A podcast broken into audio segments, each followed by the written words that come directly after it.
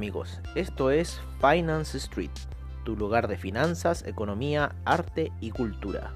Bienvenidos.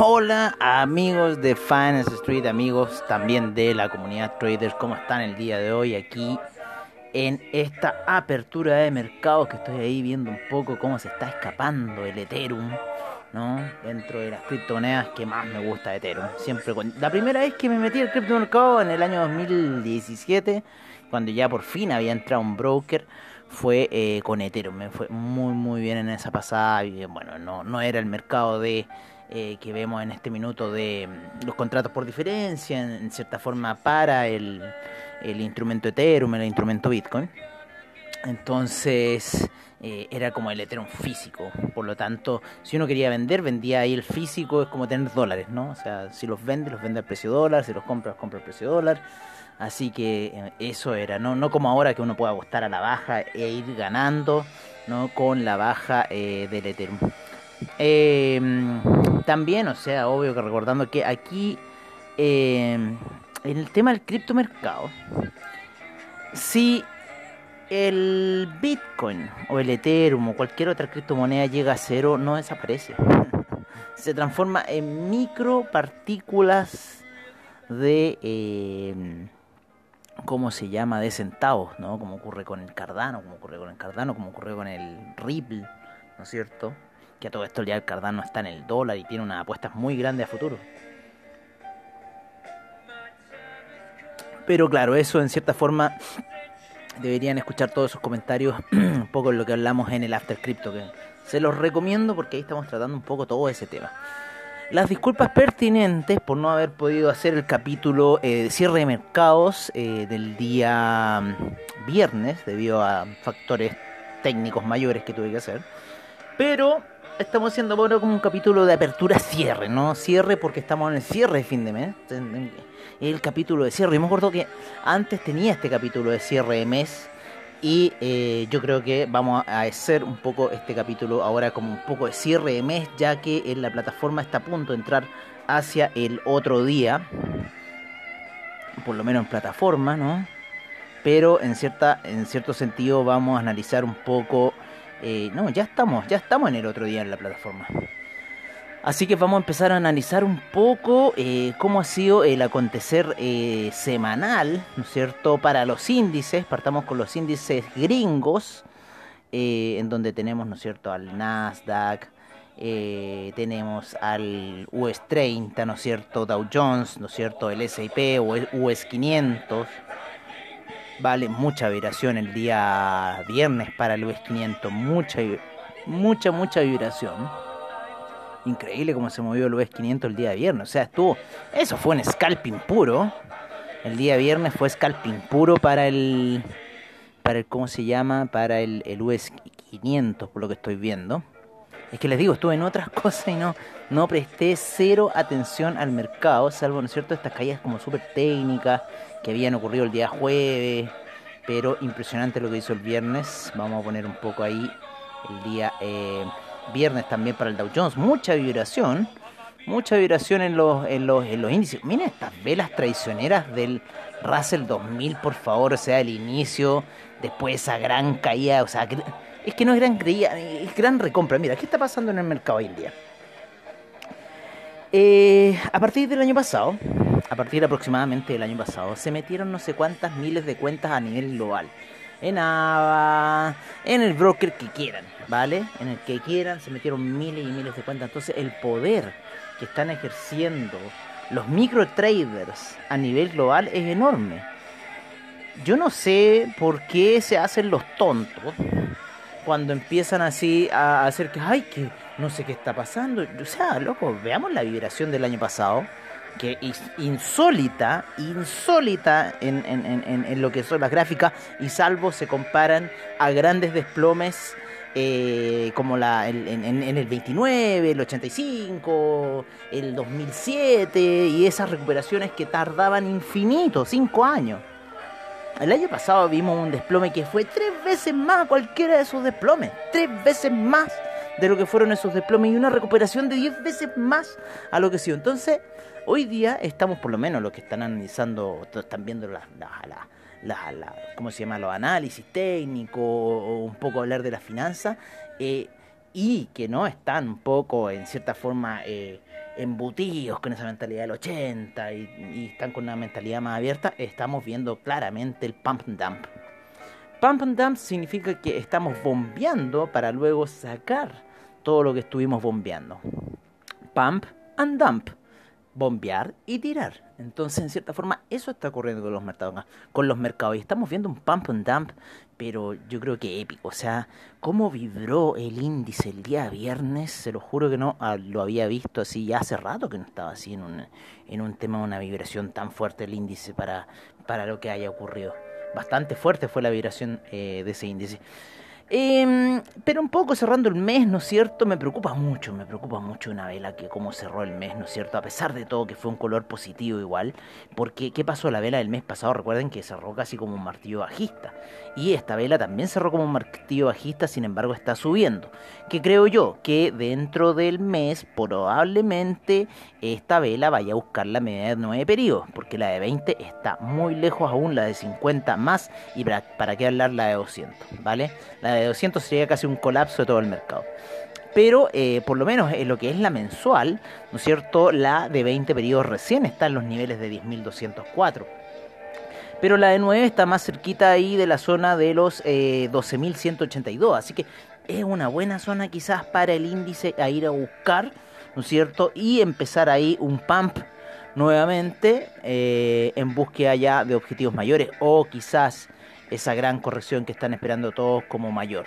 Pero por lo general, hasta este minuto, las velas de eh, mensuales de retroceso se están dando eh, aproximadamente una, dos, tres velas, ¿no? Así que quizás po- podríamos estar viendo un nuevo impulso alcista eh, ahora, aunque con lo que está pasando con Bien, como que en cierta forma nadie está ahí mucho eh, de, lo que vaya a suceder, ¿no? Así que por lo menos ya empezó un poco a subir la vela. La vela semanal del Nasdaq. También tenemos un poco eh, a recor- recordar la situación que va a ocurrir para los que tienen operaciones Nasdaq abiertas, que esas operaciones en la plataforma Trade el día 14 de este mes de marzo dejan de existir. Así que ojo con esa situación. Ojo, ojo, ojo. Yo estoy ahí tratando de eh, depurar ciertas situaciones con esas operaciones Nasdaq. Ya casi las tengo todas en US 100, en, en, en, en, sí, en el US 100, ¿no? Porque está bastante seria esa cosa con eh, ese cambio de contrato que hizo ABA y cierta forma que te cierra la operación. O sea, bueno, eso ya es otro tema. Todo el mercado está ocupando esa nomenclatura, que lo hicieran tarde y así. No, no, bueno, pero me da lo mismo ya porque estoy recuperando bastante con Ethereum, ¿no? Y que ahí les voy a contar que está muy interesante Ethereum porque en cierta forma se está moviendo mucho más que el oro. ¿Y para qué hablar? ¿Y para qué hablar del Bitcoin? Se mueve mucho más que el oro. O sea, el oro con suerte se mueve 100 dólares, compadre. Hay que pedirle, por favor, muévete 100 dólares en... eh, en cómo se llama en el mes. ¿ah? Y Ethereum se está moviendo 100 dólares en un día. ¿No? Así que... Y están casi en el mismo nivel. ¿no? El oro está por los 1700, el Ethereum está por los 1004 y va subiendo recién pero ya después va a llegar yo creo a los 1500 y va de nuevo a pegarse un retroceso. Así que por ahora el Nasdaq, el Nasdaq atravesó la, media de 9 periodos, la atravesó en gráficos semanales y, hay, eh, y tuvo mucho apoyo, ¿no es cierto?, en esta zona eh, de los 12.600 aproximadamente que llegó la semana pasada. eh, con esta vela semanal y donde está la media de eh, 20 periodos eh, en gráficos semanales y que ha sido una gran guía para el, el Nasdaq. Así que probablemente eh, veríamos eh, niveles alcistas y con miras de ir a buscar los 14.000 puntos, ¿no es cierto? Los tan apreciados 14.000 puntos que se podrían transformar en 14.500 y de acuerdo a las expectativas que se habían hablado en septiembre ahí en el Money Show de que el Nasdaq podría ir a buscar los 15.000 puntos. Así que ojo con la situación que está ocurriendo acá, este rebote que estamos experimentando, todavía estamos debajo de la media móvil de 200 periodos gráficos de una hora eh, para lo que es el US 100. Perdón, sí, el US 100 lo vamos a ver para lo que es el US100 estamos debajo todavía, si el objetivo podría cumplirse quizás de ir a buscar esa media durante la semana, vamos a ver qué va a pasar en Europa, vamos a ver qué va a pasar en China, China venía cayendo eh, fuerte y de manera muy escalonada, muy bonita, como viene cayendo China en cierta forma en los escalones que está haciendo, no como estas cosas erráticas, sentimentalistas que tienen aquí los gringos. No, yo en realidad ya me estoy cambiando todos los otros mercados. El China 50, prefiero el Nikkei, prefiero eh, las criptomonedas. Ahí el oro también me tiene medio picado. Pero ya, eh, bueno, y el US 2000. El US 2000 es uno de los que más le paso. Yo le acepto estas velas que hizo el US 2000, se las acepto. Pero el Nasdaq ya no se las acepto debido a cómo se mueve en cierta forma. Más que nada el apalancamiento, sí, es muy atroz. Es, es de loco, es de loco. Así que, pero bueno, con esta musiquita de Charlie Brown, ¿no es cierto? Estamos viendo que la media de 200 periodos está bastante alta, en el US 500 está bastante alta, en el US 30 está ahí, ojo que tocándola, en el US 2000, saliendo, haciendo un valle muy lindo hacia afuera, y en el US 100 también está un poquito alta, en cierta forma, la media de, eh, de 200 periodos en gráficos de una hora. Estamos ya en una situación que está en la media de 50 periodos, que ha sido harta resistencia, así que veamos qué va a pasar esta semana un poco con los índices. A ver cómo estuvo el DAX. Como les digo, estuve muy desconectado el día viernes, estuve viendo otras cosas, hice el, el mercado Zone Street, pero después estuve viendo otros asuntos también importantes. Eh, habíamos quedado el alza que estaba teniendo el índice español en la mañana, ¿no es cierto?, el día viernes y luego esa gran caída Oye, qué mala suerte para el índice español. La había ido tan bien, tan bien. Y después cae. El índice alemán logra sostenerse por sobre la media de 20 periodos en gráficos de una hora. Me gusta un poco esa situación. Siempre me ha gustado, siempre se lo he comentado de que me, gusta esa situación. Vamos a, a integrar, vamos a integrar en la plataforma porque siempre que abro la plataforma en uno de los computadores que tengo, el más viejito, eh, ¿cómo se llama? Eh, se me desaparece alguna cosa que he puesto, en este caso, eh, esta vez le tocó al cobre. Que me gusta el cobre, está cayendo, estaba retrocediendo. Eh, yo, o sea, yo el cobre ya les he dicho en qué nivel yo lo estoy viendo. Yo el cobre lo estoy viendo en, en los máximos históricos para el primer semestre de este año. Por ahora está recuperando un poco el terreno perdido que tuvo el día eh, viernes, que nos llevó en cierta forma a los eh, niveles que nosotros dijimos, ¿no? Para el cobre, pero eso lo vamos a ver un poquito, un poquito más adelante. Veamos primero cómo está saliendo muy bonito el cobre hacia el alza, así que ojo con el cobre, me está gustando esa salida del cobre. Pero estoy ajustando un poco aquí la pantalla para que me quede bien ordenadita. Con este gran tema de Charlie Brown. Charlie Brown porque ese era el monito. Snoopy, ¿no es cierto? Ahí. Perfecto, ahí. Mm, porque estoy acomodando la pantalla, así que no se preocupen porque esté en silencio. ¿no? no pasa nada, no pasa nada. Ya, estamos ahí. Vámonos a un poco eh, con otros índices, ¿no es cierto? El China 50, lo que yo les comentaba en gráficos de una hora, se los aconsejo, véanlo, véanlo cómo va cayendo en gráficos de una hora. Está bastante simpática la situación, parece acaba de pasar un mosquito, me cargan los mosquitos. Oye, sí, muy, muy, muy buena la situación de China 50, ¿no es cierto? Esa caída de los veintitantos mil puntos. Oye, pero es que sí, si lo vieran, se ha caído, pero... Y, y ojo con la media de 50 periodos, porque le pega le pega uno la media de 50 periodos que ni se imaginan cómo le está pegando. Así que, ojo con la situación del el China 50 y cómo está eh, cayendo. Mucho volumen de venta, mucho volumen de venta en el China 50. Así que ha estado bastante bajo ya en la zona de los 18.000, luego de haber llegado a máximos históricos a los 20.600. Eh, viernes, eh, jueves, miércoles, martes, lunes, eh, viernes, jueves, desde el jueves de la semana antepasada que empezó ya la gran caída del China 50. Eh, así que está muy interesante. Échenle un ojito al China 50. Es entretenido operarlo. Es entretenido operarlo. Así que yo le doy un visto positivo. El Nikkei ya empezó con algunas operaciones hacia el alza. Está ahí apoyado en la media de 200 periodos en gráficos de 5 minutos. Así que ojo con las oscilaciones que pueda tener el Nikkei durante la noche. ¿Vale? Pero hasta este minuto se ve eh, ligeramente alcista. Lo voy a ver en una hora. En una hora, claro, está subiendo súper fuerte. Luego de la gran caída que tuvo el día, eh, el día viernes. Así que ojo con el Nikkei que está saliendo de una figura bastante, bastante fea que ocurrió, eh, ya venía desde el día eh, jueves y el día viernes abre gapeado Nikkei y empieza una figura súper fea que lo hizo caer, eh, lo hizo caer mil puntos, wow. Oye, Nikkei, esa era la mansa tonta ganancia. Así que, pero bueno, por ahora está saliendo de un valle, llegó a unos niveles de soporte resistencia bastante interesantes, así que ojo que en el Nikkei sus primeras operaciones. Eh, ojo también eh, con la bolsa alemana, ¿no es cierto? Con el DAX, ¿qué va, ¿qué va a hacer? Porque, bueno, a esta hora el DAX se va a guiar por los chinos, se va a guiar un poco por el premercado gringo. Eh, pero habría que, que, ver esa hora de la mañana cuando ya despiertan los índices y se empiezan a mover en cierta forma de, de manera más violenta. Vámonos con los metales preciosos en cierta forma y nuestro metal precioso nacional, ¿no es cierto? Que es el cobre. Movamos el cobre para acá. Bien lejos me quedó el cobre.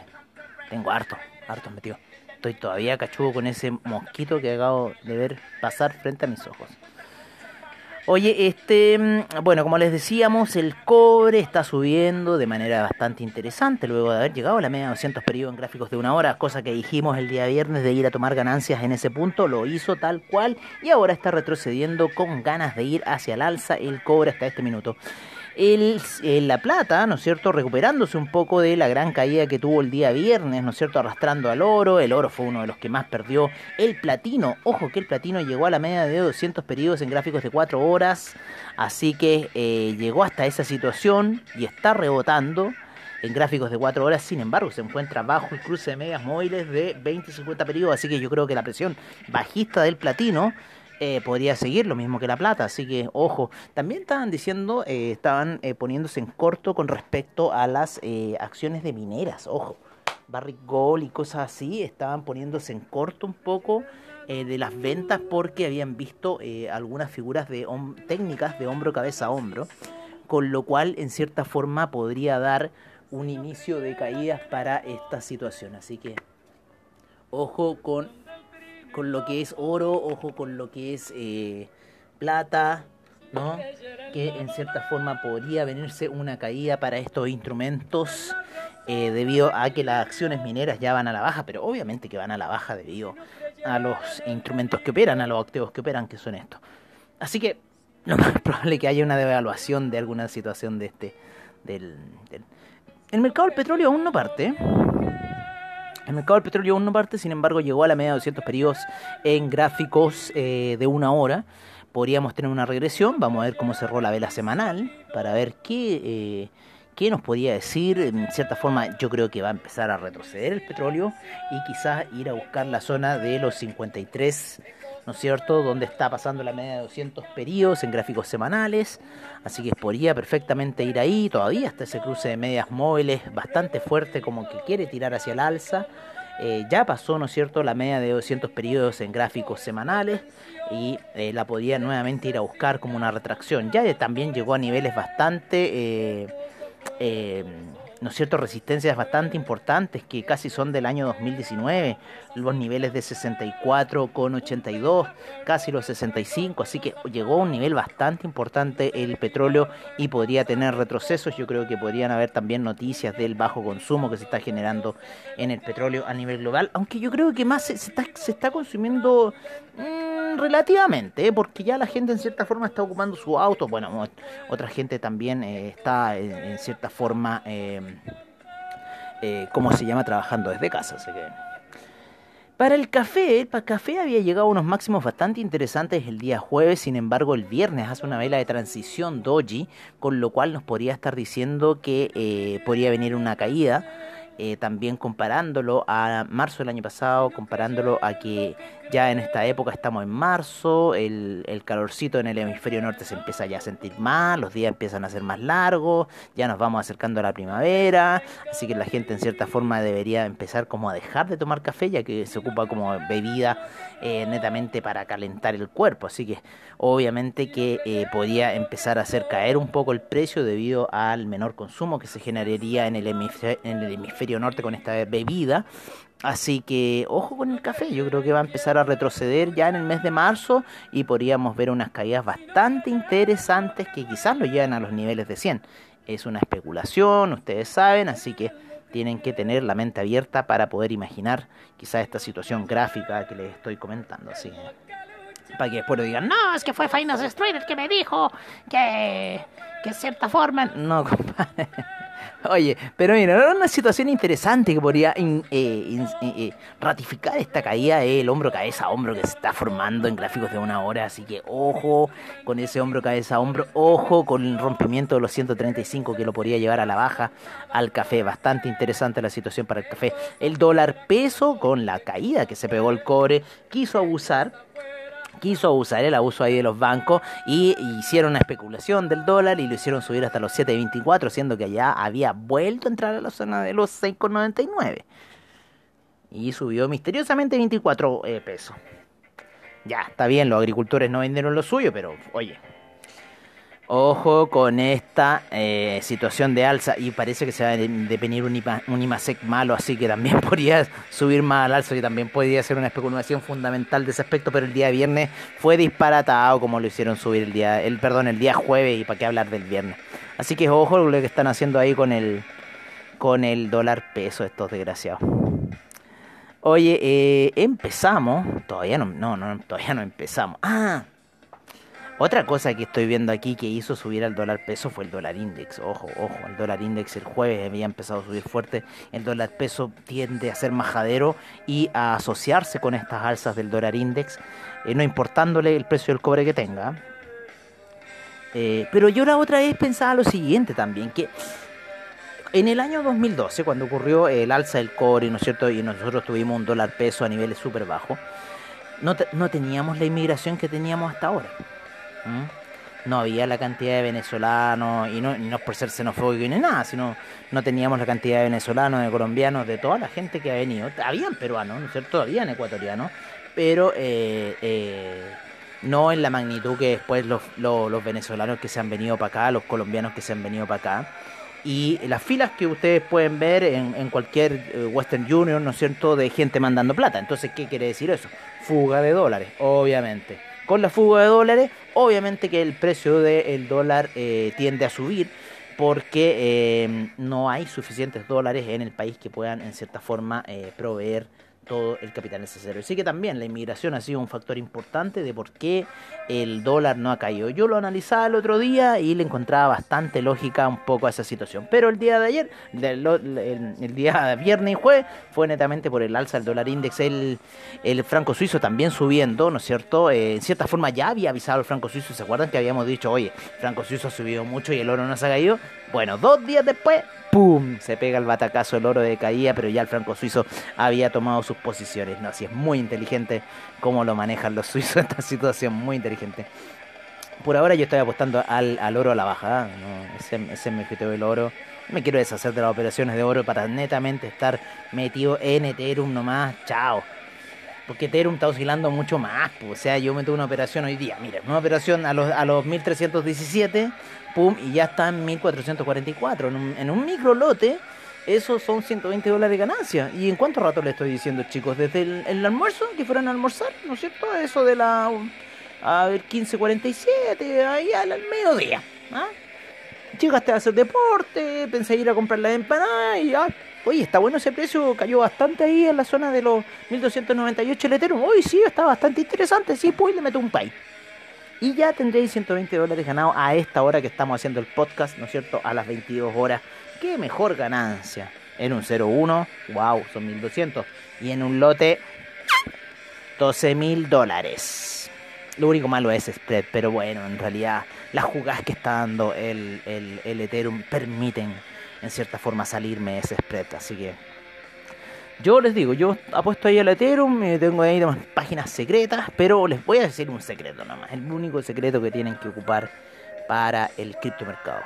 Media, la media de 14 periodos en exponencial. Ese es mi único consejo, amigos míos. Por debajo de la media, ventas. Por sobre la media, compras. Y se dejan de lesear. Así les digo. Cuando hay rompimientos fuertes de la media, netamente eh, poder generar algunos stop loss, ¿no es cierto? Y si lo acompaña otra vez la más. Ah, y ojo que la gráfica tiene que ser de 15 minutos. Ese es otro de los eh, secretitos que le estoy dando y espero que les sirvan.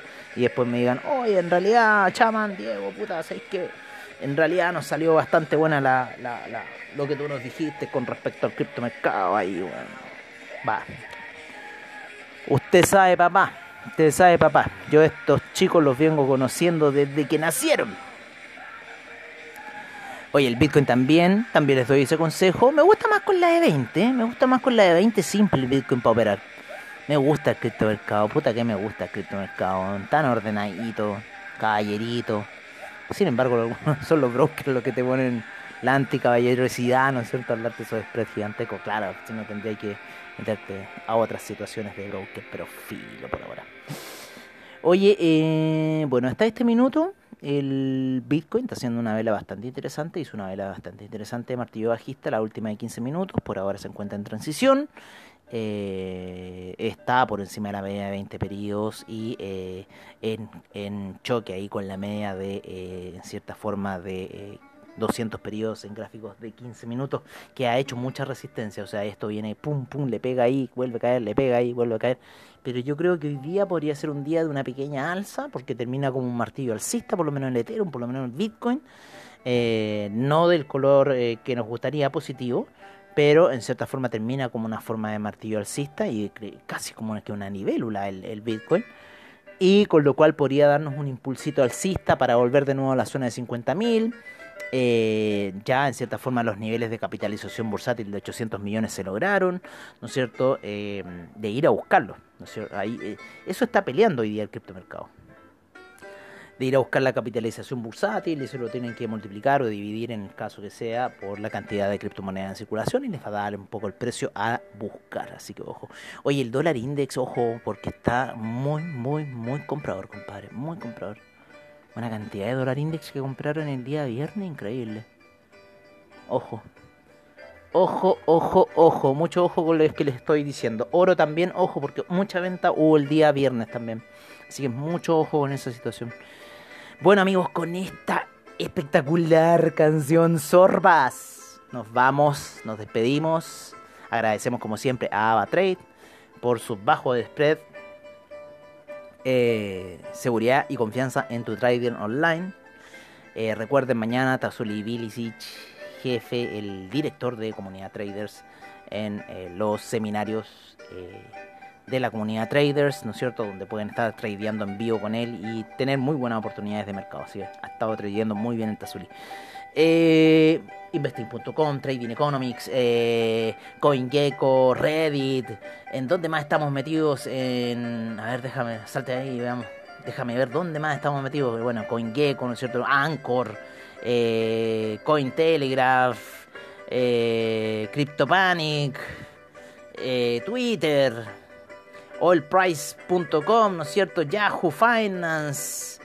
Market Business Insider, goldandsilver.com, todos los que hacen posible el programa de Finance Street. Así que que tengan muy buen trade. Nos estaremos viendo mañana en Mercados on Street. Ya empezó con un gap a la baja el dólar index, así que ojo porque vamos a tener un euro alcista hasta este minuto. Un abrazo amigos míos, sigue subiendo Ethereum, está rompiendo esa vela anterior, así que yo creo que vamos a ir a buscar los niveles de 1520 para Ethereum. Subiendo y por ahora yo creo que mañana también vamos a tener un día de alza para Ethereum. Un abrazo, cuídense y nos estamos viendo mañana en la mañana en Mercados on Street.